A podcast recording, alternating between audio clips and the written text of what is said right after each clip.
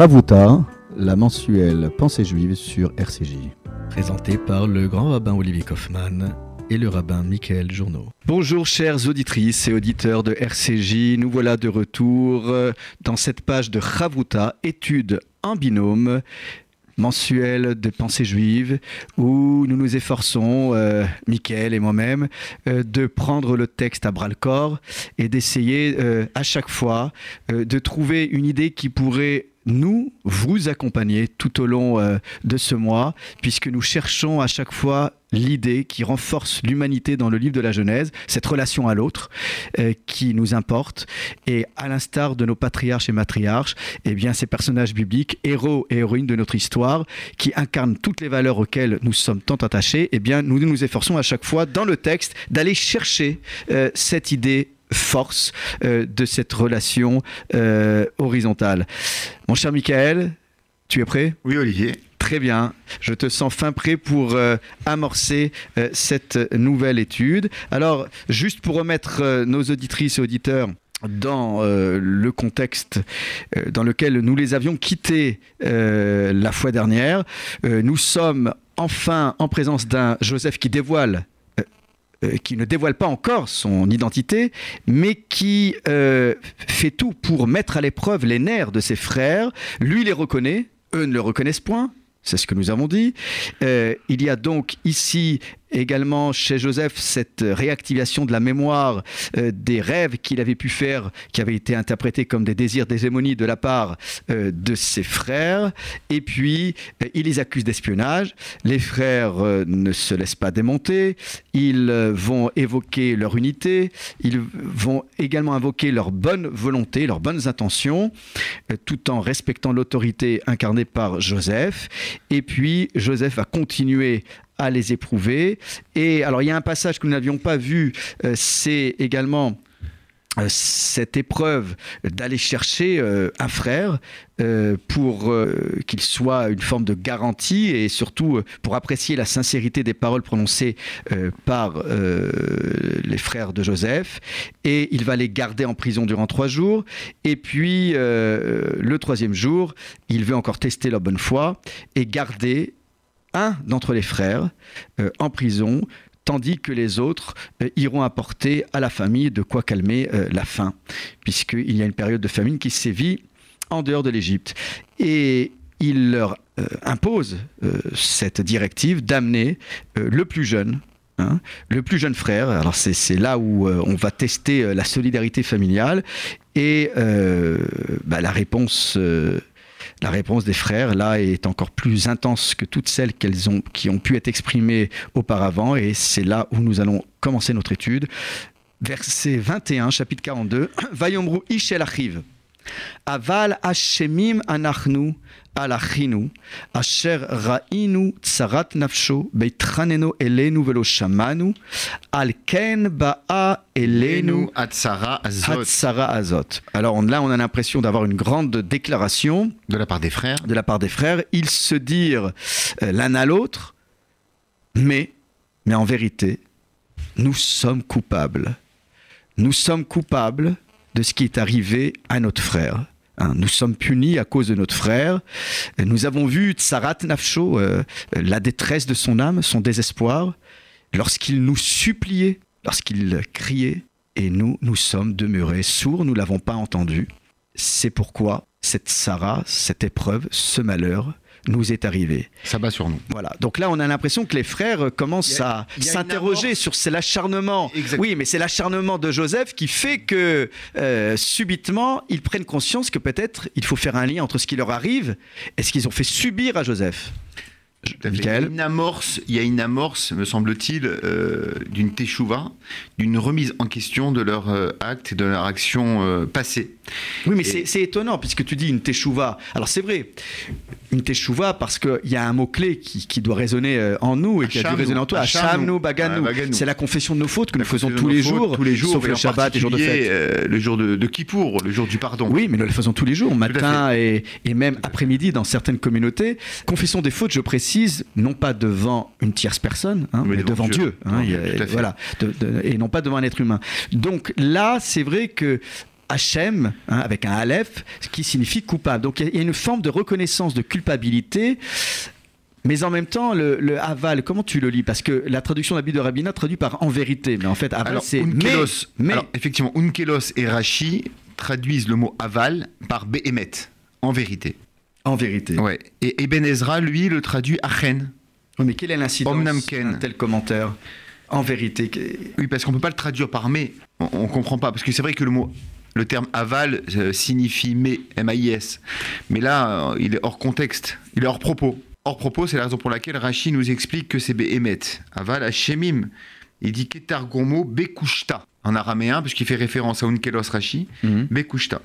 Mais euh, on voit que Rashi, quand même, amène le Midrash. Il amène quand même le Midrash. Tu veux lire le Rashi, Olivier? Oui, mais alors, euh, si, tu, si hein déjà tu cites le Rashi, alors, euh, je, je, veux bien que Rashi ramène la traduction araméenne, mais en quoi cela nous conduit à une explication qui éclaircit cette expression aval? Oui, alors, oui, pourquoi ta question, c'est pourquoi le mot aval veut dire béhémet Oui, en quoi aval est un langage de émet En quoi aval euh, nous incite à dire que là, il parle en toute vérité. Voici ce que dit par exemple le Be'er Yitzhak, hein, qui est l'un des commentaires de Rachid. Il explique que normalement, en général, de façon générale, le mot aval, il est utilisé pour soit contredire, soit pour exclure ce qui a été dit. C'est-à-dire, tu dis une information, tu dis mais, hein, c'est comme quand tu, euh, tu dis les bienfaits d'une personne c'est déconseillé par la halakha de dire, par la Torah, de, de même de, de, de, dire des compléments d'autrui. Pourquoi? Parce que toujours après tu dis mais. C'est une personnalité exceptionnelle, mais. Oui, il est très bien, mais. Mais voilà. Donc il faut juste expliquer à nos auditeurs, attends, juste que les auditeurs comprennent bien que aval généralement signifie mais. Mais là, Rachi nous dit en toute vérité. Non, mais il faut que ça soit clair. Bon, mais, mais alors, euh, le, en toute vérité, euh, en quoi il euh, assoit l'autorité des propos des, des frères? Voilà ce que nous disent les commentaires. Et il n'est pas utilisé lors d'une, du, début d'une parole, d'une prise de parole. C'est ça qui est choquant. C'est pour ça que commencer ses propos par aval. Oui, alors c'est pour ça que Unkelos et Rachis en fait référence. Encore une fois, euh, le début de la phrase, c'est ish et l'arrive. Si déjà on traduit littéralement, c'est pas. Euh, la question qu'on peut se poser, Olivier. Mais attends, excuse-moi, mais. À qui, à qui ils sont adressés? Ils sont parlés entre eux, les frères. Mais, sauf que ish et l'arrive, littéralement, ça veut dire chacun avec son frère. Avec son frère. Oui, mais. oui, c'est-à-dire que c'est-à-dire que Yosef était exclu de la, conversation. D'accord. Alors c'est en sa présence ou pas en sa non, présence ce n'est pas en sa présence. Peut-être en sa présence, mais en tout cas de façon discrète. D'accord. Voilà. Et, en quoi un langage qui débute par euh, cette expression euh, en vérité euh, viendrait encore une fois renforcer les propos des frères? Qu'est-ce qui fait que cette parole euh, comme tu l'as dit, amorce une nouvelle étape dans, le... Une prise de conscience. Une prise de conscience de la part des frères. Et la question qu'on peut se poser, une question, une question de fond, pas simplement de forme, c'est euh, en quoi l'épisode qu'ils sont en train de traverser, l'histoire qu'ils sont en train de vivre avec Joseph, hmm. leur rappelle, leur rappelle leur, leur mauvais comportement avec leurs frères qu'ils ont vendus. C'est ça la question. Alors, alors, alors, justement, alors allons euh, dans, cette, dans ce rappel. Euh, en, quoi cette situation euh, réactive une mémoire qui était bien enfouie en eux? Qu'est-ce qui fait. que subitement ils font le lien? C'est ça que peut-être qu'il faudrait fouiller. Alors, je, veux, je, veux, juste te rappeler, mon cher Michael, que lorsqu'on regarde attentivement la construction de ces débuts de versets, elle est étonnamment étonnamment, euh, euh, identiques euh, à celles que nous retrouvons dans les propos qui précèdent la, la vente de Joseph. Je te rappelle que chapitre 37, verset 19, il y avait la même expression. Vayomru achiv. Et là, on voit, ils se dirent l'un à l'autre. Voici venir l'homme au rêve. Mhm. Tuons-le, jetons-le dans la citerne. Donc on voit que la même configuration, c'est-à-dire ce que tu viens d'expliquer comme une réunion des frères, en présence ou non de Joseph, ça on, l'évoquera plus tard. C'est-à-dire que cette même réunion, cette même capacité à euh, se rassembler pour converser, voire comploter, alors là, c'était pour la vente. Là, c'est pas comploté. Cette même force, cette même énergie à euh, se retrouver dans une forme d'intimité familiale pour prendre une décision, eh bien, c'est une sorte de réparation et de résonance.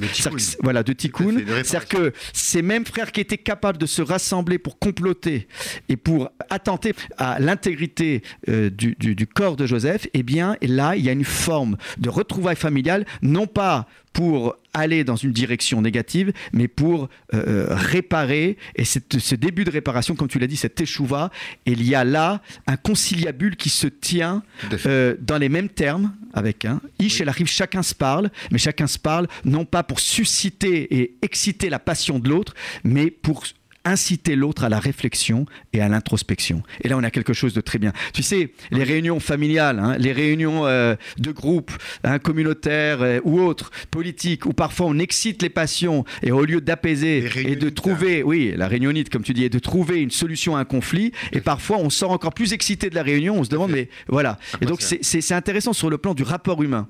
Donc là, on a quelque chose qui s'amorce, comme tu l'as dit, à juste titre, et qui euh, nous incite à, à, à retrouver une configuration apaisée. Alors poursuivons euh, l'analyse. Poursuivons l'analyse, euh, Olivier. Il regrette quoi? Il regrette pas la vente de Yosef. Non, c'est étonnant. Attends, attends, alors, oui, alors simplement, permets-moi de poser la question et d'apporter un élément de réponse, Olivier. Euh, Qu'est-ce qui te gêne? bah, Ce qui me gêne, c'est que ils, disent nous sommes coupables. Coupables de quoi? Qu'est-ce qu'ils ont fait à leur frère? Ils l'ont vendu. Mais c'est pas ce qu'ils disent. Ah, c'est pas ce qu'ils disent. Ils disent Tsarat Nafcho, la détresse de notre frère. Nous l'avons pas entendu. Non, la détresse de notre oui, frère. Le, vélo chamanou, et nous l'avons pas, Nous l'avons pas entendu. nous sommes restés sourds. Alors, c'est la raison pour laquelle, c'est un très joli commentaire. Il y a le rabbin Noubechaye explique et dit, tu sais Olivier, il y a une opinion, c'est le Rajbam, le petit-fils de Rashi donne une, une, interprétation extrêmement originale, puisque tu le sais, il suit le sens obvi, le sens littéral de la Torah. D'après lui, Olivier, oui. le Rajbam, Yosef n'a jamais été vendu par ses frères.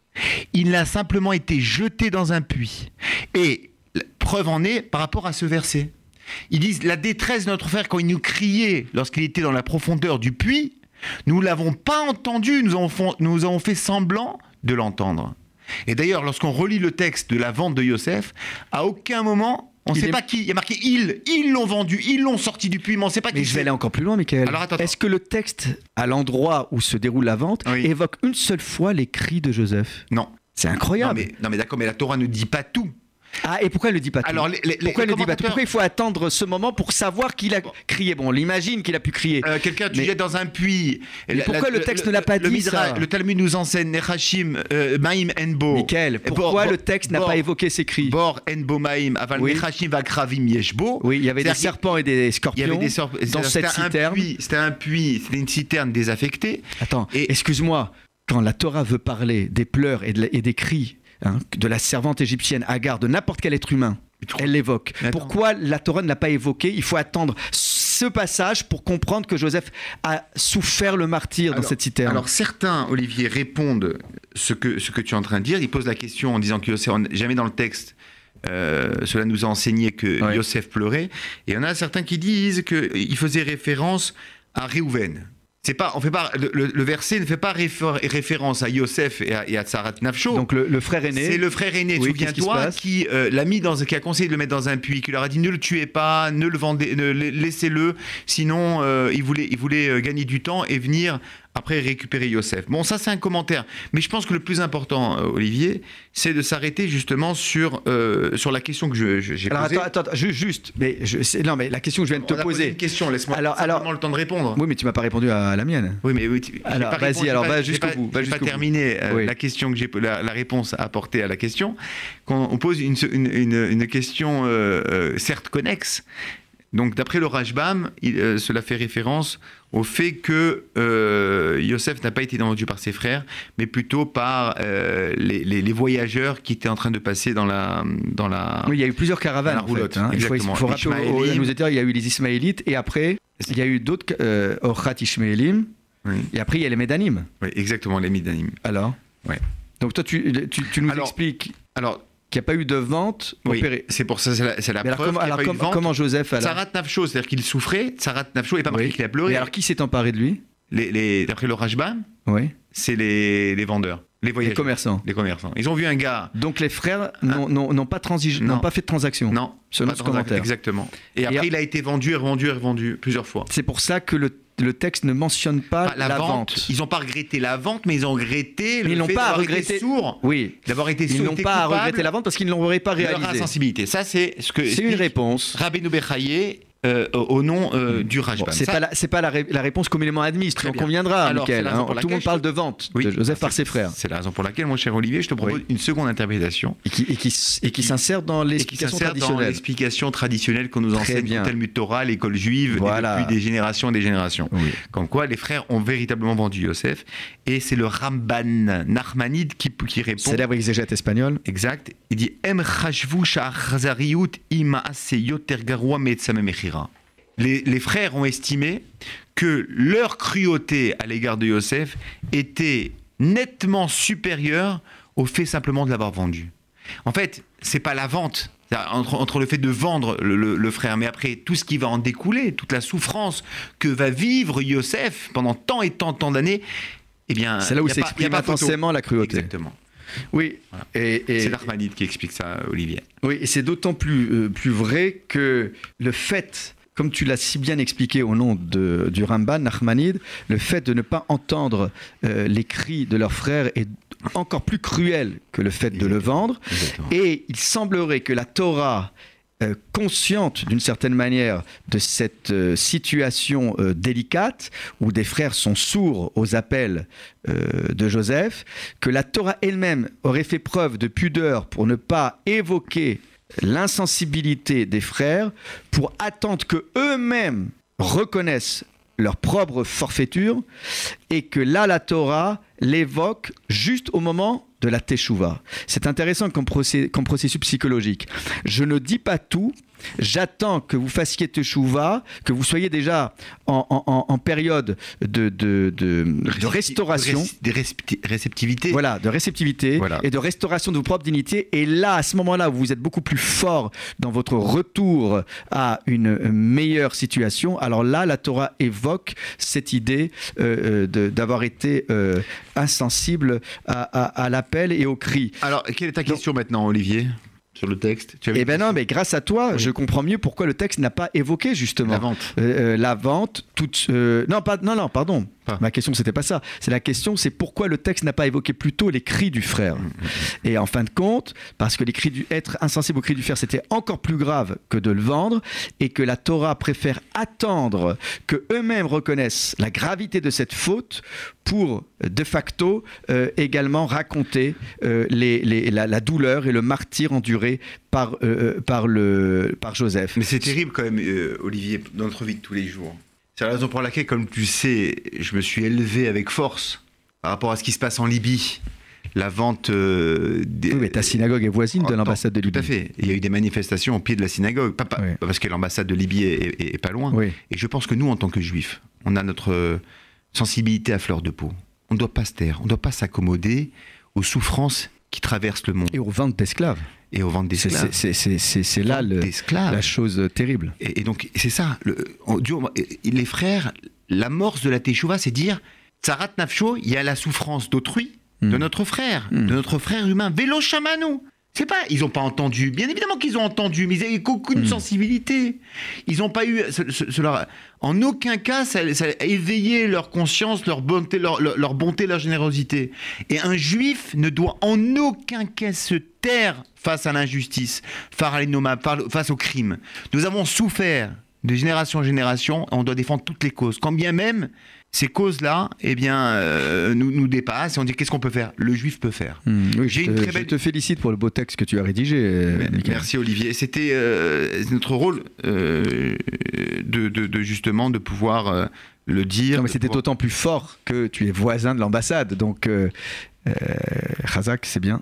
Espérons. Maintenant, j'ai entendu que d'un point de vue politique, les choses sont en train de bouger d'un point de vue international pour justement euh, abolir définitivement. Les images, les images étaient insoutenables, c'est vrai. Les, images, oui, mais on n'a pas besoin, mon cher Olivier, d'avoir des images. Non, non mais là pour le coup, non, mais là pour le coup, tu vois, bon, les médias qu'on critique souvent, bon, voilà, là ils ont, les médias ont joué leur rôle, voilà, d'alerter l'opinion publique. Euh, et c'est vrai que puisque nous parlons de la vente de Joseph, on ne pouvait pas ne pas parler de la vente euh, de, de, de, ces hommes, de ces, hommes et de ces femmes qui, qui, qui, traversent qui sont traités comme des esclaves. Et donc en aucun cas, on, doit élever la voix et on nous le reprochera. Parce que on nous reprochera justement, Dieu, je parle de Dieu, nous reprochera justement de garder le silence devant euh, le silence complice est un silence assassin.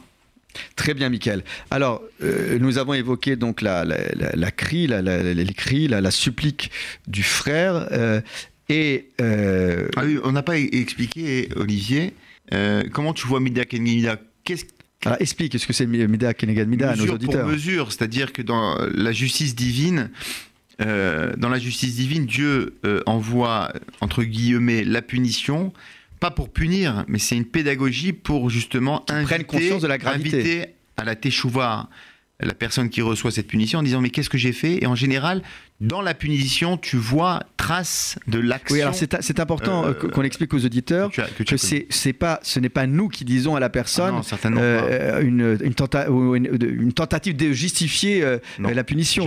là, ce sont eux-mêmes qui prennent conscience. Donc c'est nous qui devons analyser les événements sur, avec nous-mêmes. Voilà, sur, nous-mêmes, sans tomber dans la superstition, je précise, mais avec quand même une analyse de ce principe qui existe. C'est vrai, Mida Kenegad Mida, c'est-à-dire des événements qui arrivent à la mesure de ce que nous avons provoqué comme autre événement. Mais d'une certaine manière, ce sont eux qui le disent. Alken, Bara Elenu, Atsarazot.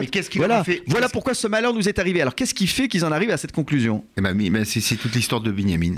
Oui, mais alors attends, explique-moi. Eux prennent conscience au moment où lui demande de ramener un jeune et de le prendre en otage. Mm, mm, tout à fait. Et c'est à ce moment-là. Il voit la souffrance du père. Il, il en a fallu du temps, hein, parce que là, on avait plus, plus, on a sauté quelques versets. Olivier, tu le sais très bien, mon cher Olivier, que dans la vie, on est plus euh, fait des actes et des actions. Nous sommes façonnés par les actions. Mais tu sais ce que disait frère un mitzvot.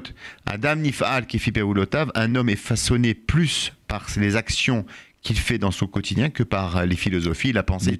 faut-il pas un homme la pensée. je suis d'accord. Et la politique d'ailleurs. Mais faut-il attendre à chaque fois qu'une crise survienne, aucun coup hein, euh, nous tombe sur la tête pour que nous puissions analyser euh, la situation que nous avons provoquée précédemment. Tu as raison, Olivier, c'est déplorable. N'attendons pas que la crise survienne, anticipons-la. Et alors, ce qui est dommage, ce qui est dommage, c'est qu'il faut que Joseph monte le ton et, menace et demande de ramener le plus jeune d'entre eux pour que eux se disent ah bah Ken, ah bah c'est pourquoi? Là maintenant on comprend pourquoi ça nous tombe sur la tête. Tout d'un coup, on se souvient hein, euh, des méfaits que nous avons commis à l'encontre de notre frère Joseph. Et, que, que dit Rachid sur ce Ken Ba et parce que là aussi, le Ba'a, ici, il parle donc a priori au passé. Hein. Au passé, c'est ça. Oui, mais en même temps, euh, on pourrait dire que c'est au présent. C'est étonnant. Euh, c'est un événement qui vient d'arriver, puisque tu viens de nous expliquer que c'est l'histoire de Benjamin.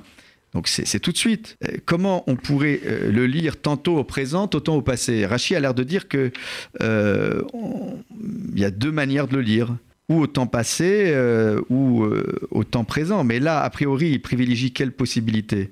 C'est que, en fin de compte, euh, ce que dit Rachi, mm. c'est que ce malheur, il est déjà arrivé. Mm-hmm. Tout à fait. Mais c'est étonnant qu'il en parle au passé. Donc on a, on a l'impression on a l'impression ici, c'est important de, de, le soulever. Tu me fais un signe d'avancer, mais, mais, mais d'en parler au passé, c'est pour les frères, une prise de conscience qui serait euh, bien ancrée et qui dépasse euh, le moment présent. Donc, ce qu'on vient de dire, il faut mettre un bémol. Ça veut dire que nous, on a l'impression que voilà, ils, prennent conscience maintenant. Non, il semblerait qu'ils avaient déjà pris conscience, pris conscience depuis un certain temps. Ils l'expriment maintenant. Ils l'expriment, voilà, ils le verbalisent maintenant. Le voilà, voilà, ça c'est intéressant. C'est le terme, le terme qui est. Tu comprends pourquoi on privilégie le temps passé? Tout à fait. Alors on Merci, Michael. Voilà. De cette reconnaissance. Et voilà maintenant la suite. Regarde le verset suivant. À toi la lecture. Olivier, Vayaan Reuven Otam les morts. Allo Amartil Alechem les morts. Al Techet ou.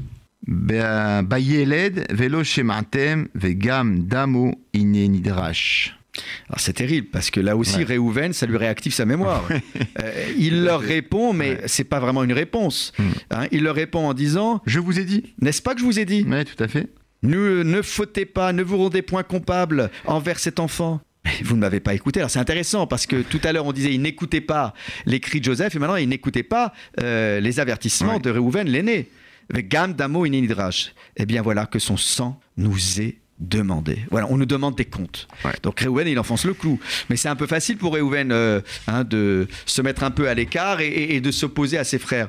Donc là Alors- on a l'impression qu'il y a, il y a alors, quelque chose qui se joue entre Réhouven et ses frères. Exactement. C'est toujours dans le moment des explications que tout d'un coup chacun s'envoie la balle. hein. Chacun s'envoie la responsabilité. Tu l'as bien dit, c'est une réunion de famille. Ah bah c'est plus qu'une réunion, c'est une voilà. thérapie là. On hein. règle, chacun va régler ses comptes. Euh, Réhouven essaye de tirer son épingle Oui. du jeu Oui. en disant euh, Moi, je ne suis pas responsable. C'est vrai que Réhouven avait une, une idée derrière la tête de, de- de venir Oui, mais sauver- comment s'était-il exprimé, euh, C'est vraiment de cette manière-là? Oui. Est-ce qu'il avait Le été texte, non, aussi le texte- incisif? le texte de la Torah témoigne que Réhouven avait ça dans la Oui, mais Torah. c'était pas les termes exacts, hein, Non, me semble-t-il. hein, si on Mais, reprend. mais, euh, Olivier, on va reprendre le texte. Oui, pas bien mieux sûr, que... bien évidemment, mon cher Michael. Mais euh, je ne doute pas un instant de ta capacité à revenir en arrière. Voilà. Hein, euh, c'est ça, le, le- le lecteur à- à- à- étudiant de la Torah, c'est qu'il est capable De- aussi de re- retourner un peu en arrière. Alors, euh, Voilà, c'est vers- euh, chapitre 37, Olivier. oui, verset 22. Verset hein. 29. hein. Euh, non, non, verset 22. hein. Oui, 22, 22, mais au 29, il y a- Oui. c'est le retour. Oui, il avait dit ne déversez pas le sang. Voilà, voilà. Hein? Mais ne déversez pas le sang, euh, il il leur dit en même temps jetez-le dans la citerne. Donc il a un peu édulcoré la, non, la re- non, version. regarde la Torah ce qu'elle dit.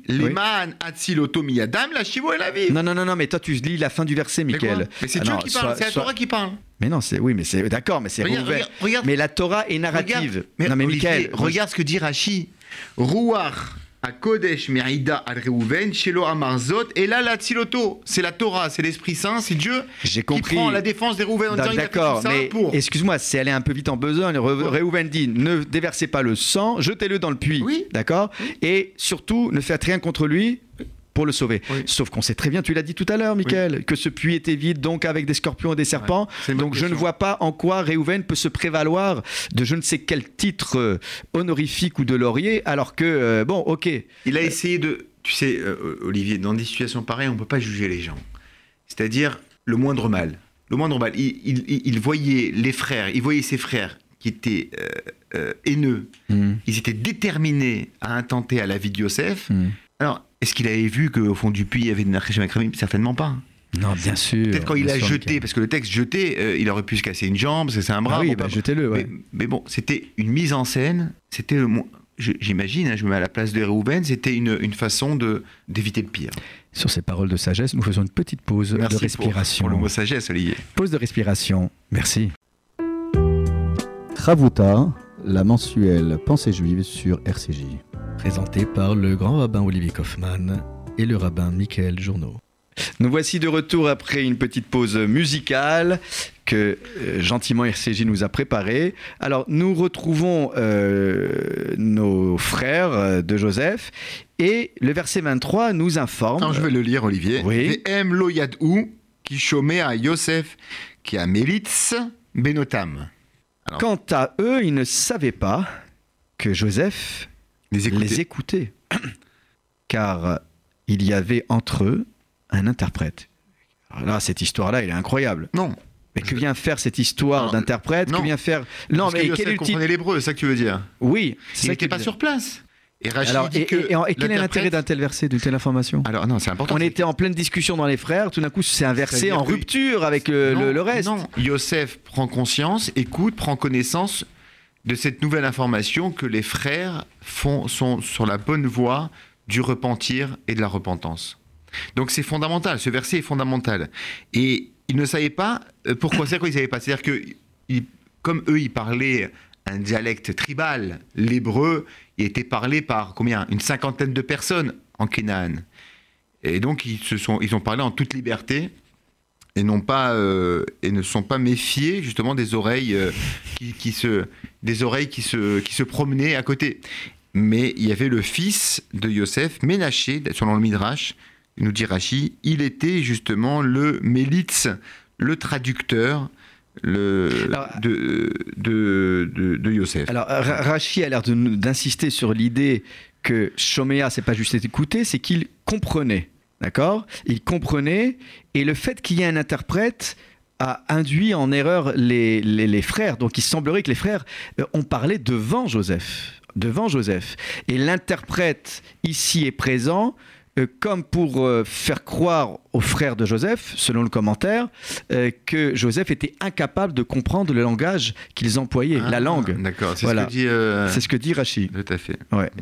Donc euh, c'était un trompe-l'œil, on va dire, le- la présence euh, de l'interprète.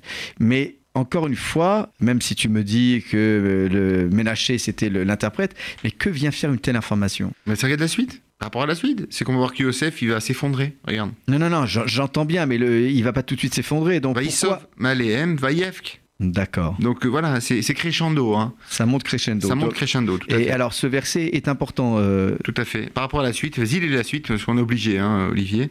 Vaïsov me alehem, vaïevk, vaïachov alehem, vaïdaber alehem, vaïkar meitam, et shimon, vaïesor oto lehenehem. Alors, il euh, s'éloigna d'eux, il s'est mis à pleurer, il revient vers eux, il leur parle, il prend Shimon, Shimon, c'est-à-dire qu'il le sépare d'avec eux, et il va le mettre en prison sous leurs yeux. en leur présence.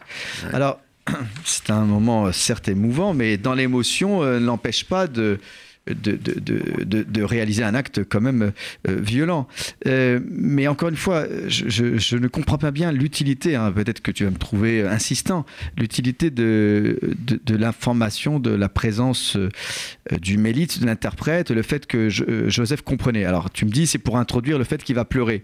Mais, mais en même temps, en va- même temps, si Joseph est aussi ému Hmm. de la teshuva de ses frères, alors pourquoi prendre euh, Shimon On va prendre Shimon. ouais. Euh, Il aurait dû à ce moment-là se dévoiler en disant ben voilà, je suis Parce Joseph. que, parce que dans leurs paroles, bon, euh, c'est une parole. Hein C'est-à-dire, il y a- il y, a une amorce, on l'a dit tout à l'heure, amorce. Il n'y a pas une teshuva, il n'y a pas une teshuva euh, complète. Il n'y a pas un repentir complet. Au moment où on verbalise, c'est ça, hein, la teshuva. hein. Hmm. Le vidouille, vous savez que de- tu sais très bien que La dans confession, le processus de la ouais. teshuva, le fait de dire les fautes, eh bien, euh, fait, euh, fait partie du processus. C'est une, c'est un élément euh, fondamental, essentiel euh, du processus. Et pourquoi il fait ses allers-retours alors? Il sort, il rentre? Parce qu'il ne peut pas se retenir. Il joue un jeu, il joue la comédie. Il est à la fois le vice-pharaon à l'extérieur, et en lui, lorsqu'il se trouve en privé, il est Yosef, le, frère- le frère aimant, le frère qui est en recherche, qui est en quête de fraternité. Oui, cette quête de fraternité que tu soulignes est importante, euh, j'en conviens, mais euh, j'arrive, j'ai du mal à imaginer Joseph sous le coup de l'émotion et qui se ressaisit assez rapidement pour prendre Joseph et, et euh, pardon, Shimon. pour prendre Shimon et l'incarcérer. Tout à fait. Tout à fait.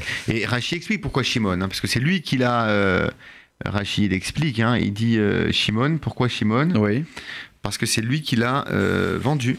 Euh, Rachid dit Ou collabore, pardon. oui, Pardon. il l'a jeté collabore, c'est lui qui l'a jeté dans le puits. Ou chez Amar, la Lévi, Mm. c'est lui qui a dit à son frère Lévi, Iné Baal Achalomot Alazeba, euh, il a dit voici euh, le, rêveur qui vient euh, vers nous. Maintenant, venons, nous allons le tuer. C'est Shimon qui a, qui a, euh, qui a initié justement ce projet machiavélique et criminel à l'égard de Yosef. Alors, au début, il avait demandé un frère. Là, pourquoi tout d'un coup il se euh, jette sur Shimon? Pourquoi pas sur un autre? Regarde, Rachid donne une, une explication. Vas-y, Lila, Olivier.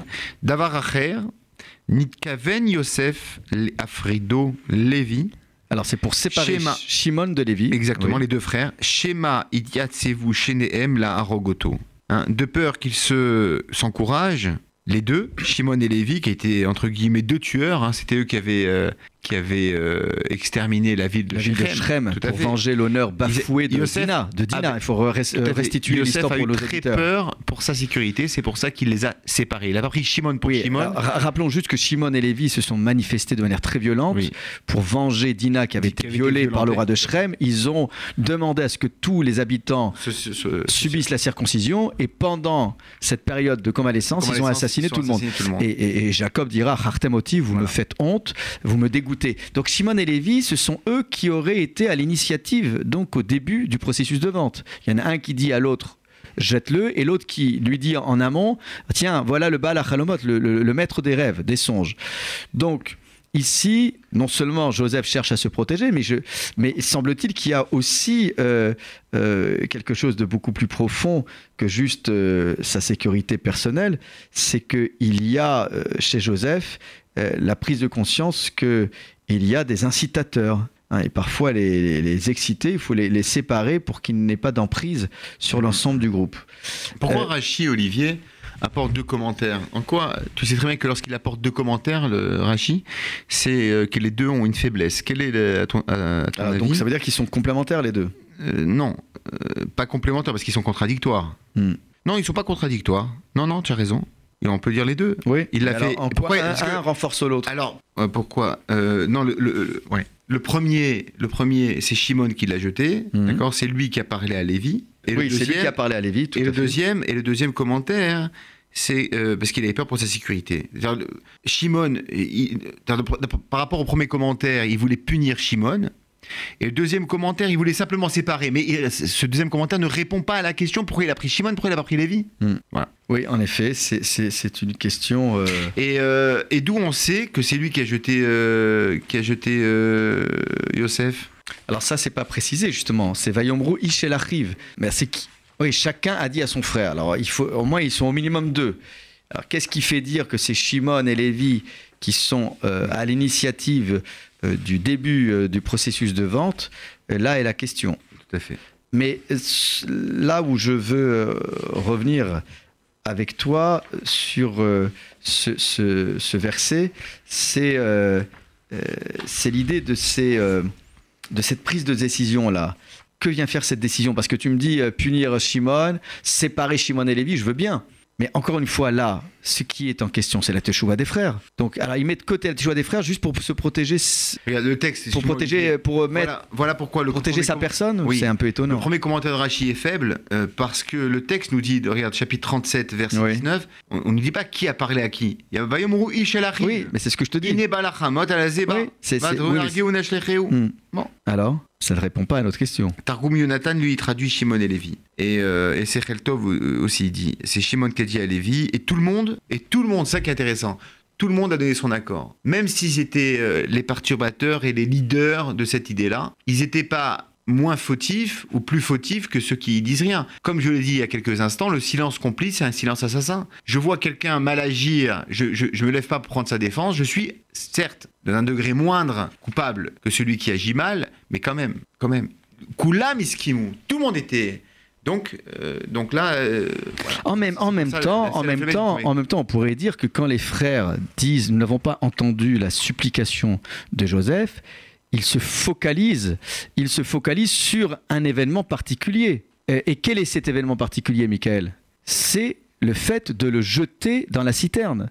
Donc nous sommes confrontés quand même à quelque chose. Qu'est-ce qui fait que Joseph euh, se focalise sur la personnalité de Shimon C'est précisément parce qu'il déduit d'une certaine manière des propos tenus par les frères que si eux disent nous n'avons pas entendu la supplication de Joseph, c'est pour mettre le doigt sur un événement particulier qui n'est pas la vente, mais qui est le fait de l'avoir jeté dans la citerne. Donc, implicitement, ils mettent en avant la responsabilité de Shimon et Lévi.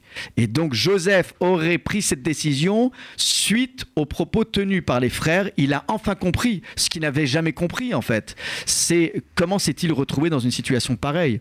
Euh, et même s'il a pu voir euh, qui l'a vraiment projeté dans le puits, là il a une indication qui ouvre ses yeux, qui l'éclaire. Et ça, euh, c'est la puissance des mots employés par les frères que nous avons, le voilà, que nous avons employé tout à l'heure, Aval, Hachemi, Manarnou.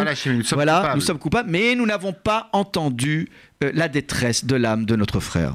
Et donc, ici, euh, sur cette question de détresse, nous reviendrons encore une fois la fois prochaine euh, sur la suite des événements, parce que prendre Shimon et l'incarcérer, c'est une chose, en leur présence, c'est encore une autre chose, mais le fait qu'il y ait encore un aller-retour entre l'Égypte et la terre de Canaan où se trouve le vieux Jacob avec Benjamin, il y a tout lieu de croire que le processus de Teshuvah est loin d'être terminé, comme quoi, eh bien, eh, nous avons encore du chemin pour définitivement atteindre le parachèvement d'un processus de teshuva et sans imaginer que ça se fasse aussi vite qu'on puisse le lire dans le texte.